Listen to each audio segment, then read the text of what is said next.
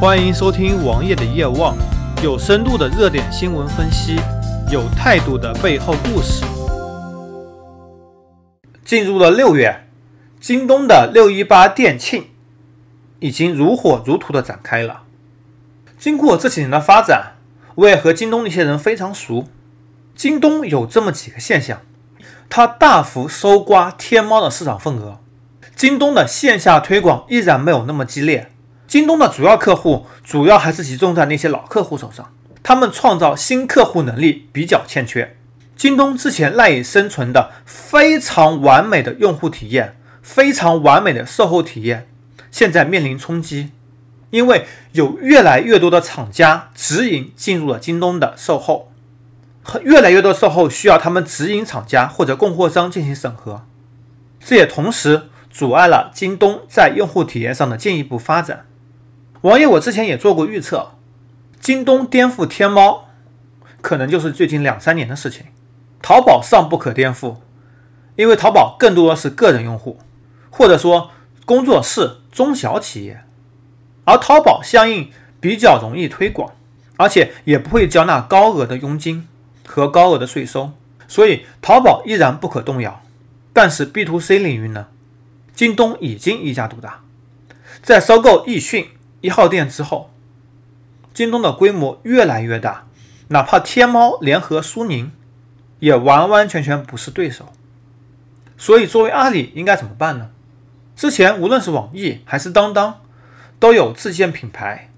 推自己的产品。那么淘宝，那么阿里本身有一个天猫超市，天猫超市偶尔做活动还是有一些比较便宜产品的。能够和京东形成一些竞争，同时无论是外包物流还是部分城市他们自建物流，都还是比较给力的。但是规模毕竟相去太大，所以这次淘宝建立了一个叫做“淘宝新选自营店”，并于五月二十六日至六月二十六日进行线上试营业，域名为 Good，G O O D 点天猫点 com。目前这家店铺主要产品包括了乳胶枕、玻璃杯。脚垫在内的几款产品，同时阿里大举进军线下的超市，大润发和他传出过绯闻，联华已经被阿里基本上吃了，他们的产品很可能也会从线上推向线下，秉承马云一贯的 O2O 战略，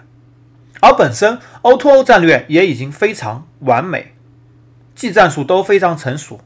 我们从 OPPO 和 vivo 就可以清楚的看到他们的战略是怎样的。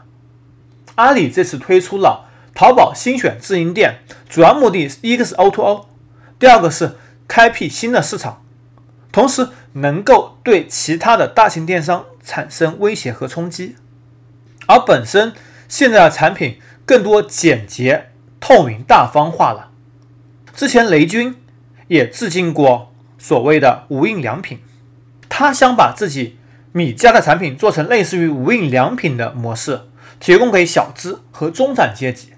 因为他们有更大的消费能力，他们希望能够看到一些更好的产品，同时承担一定的价格，不需要太高，也不需要太低，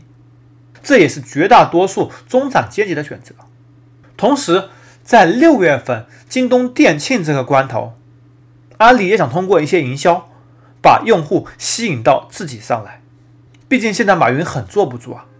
市场份额被京东进一步瓜分，整个电商行业可能面临着洗牌，只能靠阿里妈妈推广等过活的小商户们，其实也面临很大的压力。现在个人商户也越来越不好做了，以后必然也是大趋同的局面。王爷，我也有在一些电子产品的批发群出售一些手机。游戏机等产品，大家纷纷表示，从今年开始越来越难做了。主要是主流电商跟他们抢了太大的用户，而不是所谓的淘宝。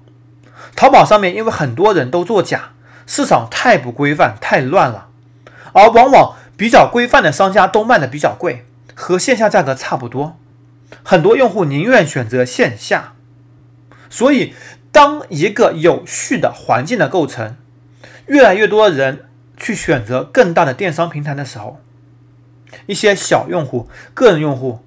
就会没有生存空间。几十年前，沃尔玛是怎么运行的？沃尔玛在美国，当它进驻了一个城市的时候，周围的小商小贩都撑不下去了。当沃尔玛实行垄断的时候，它不是涨价，而是降价。降价是他进一步来搜刮供货商，保证自己的利润，同时又保证了没有其他竞争对手能够和它进行抗衡。这才是真正的垄断。而目前电商想大垄断局面已经不可能出现，必定是百家争鸣，百花齐放。我们也希望淘宝能够拿出更有效的办法来抑制住京东。你要知道，如果京东跑马圈地完成以后，它的商品势必也会越来越贵，对用户带来不好的影响。虽然我是个京东蜜、阿里黑，但是也不希望看到这样的局面的发生。搜索同名微信公众号，关注我。